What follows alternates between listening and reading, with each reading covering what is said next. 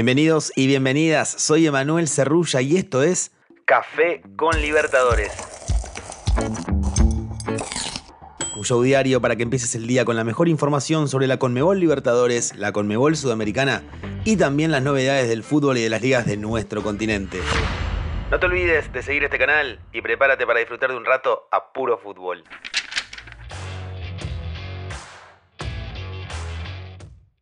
Bienvenidas y bienvenidos, soy Lucio San Martino y esto es Café con Libertadores.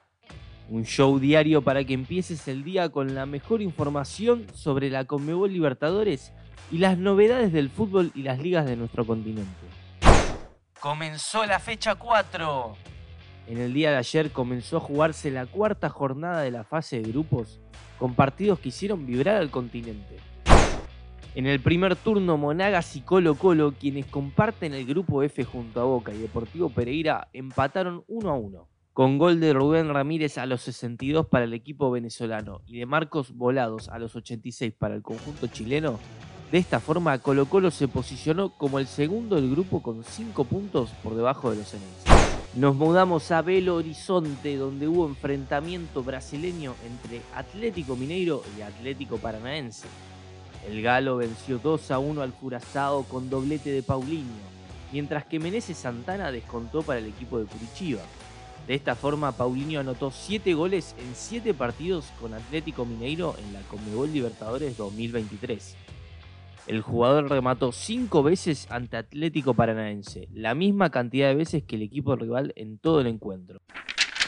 Nos vamos directamente a Ecuador, donde Racing Club se llevó tres puntos importantes tras vencer al local Aucas por 2 a 1. Con goles de Reinero al comienzo del encuentro y Gabriel Rojas, la academia sumó su cuarto triunfo consecutivo ante rivales de Ecuador por Conmebol Libertadores, siendo esta la primera victoria como visitante contra equipos de dicho país en la historia de la competición. Nos mudamos a Colombia, donde Independiente Medellín venció también por 2 a 1 a Nacional de Uruguay con goles de Ibargen y Quiñones. Berrini, mientras tanto, se encargó de descontar para el bolso.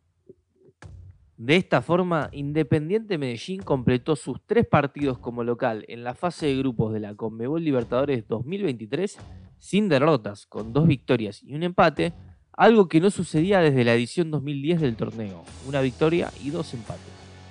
Bajamos un poco y nos vamos a Perú, donde Alianza Lima jugando de local no pudo contra Libertad de Paraguay, que se llevó una victoria importante tras vencer 2 a 1 con goles de Santiago García y Melgarejo.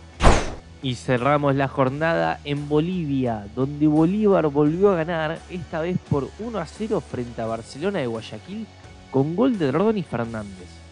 Con este resultado los celestes se posicionan en el primer puesto del grupo C con 9 puntos, teniendo a Palmeiras como escoltas con 6. Esto fue Café con Libertadores. Los invitamos a mantenerse pendientes de nuestro podcast oficial y seguir el canal para no perderse de nada. Mi nombre es Lucio Samartino, fue un placer acompañarlos en el día de hoy. Nos vemos en la próxima. Chao. Esto fue Café con Libertadores. Los invitamos a mantenerse pendientes de nuestro podcast oficial y seguir al canal en Spotify para no perderse los episodios con el mejor contenido exclusivo y original. Emanuel Cerrulla los saluda desde Buenos Aires. Nos escuchamos en la próxima. Chau, chau, chau, chau, chau, chau.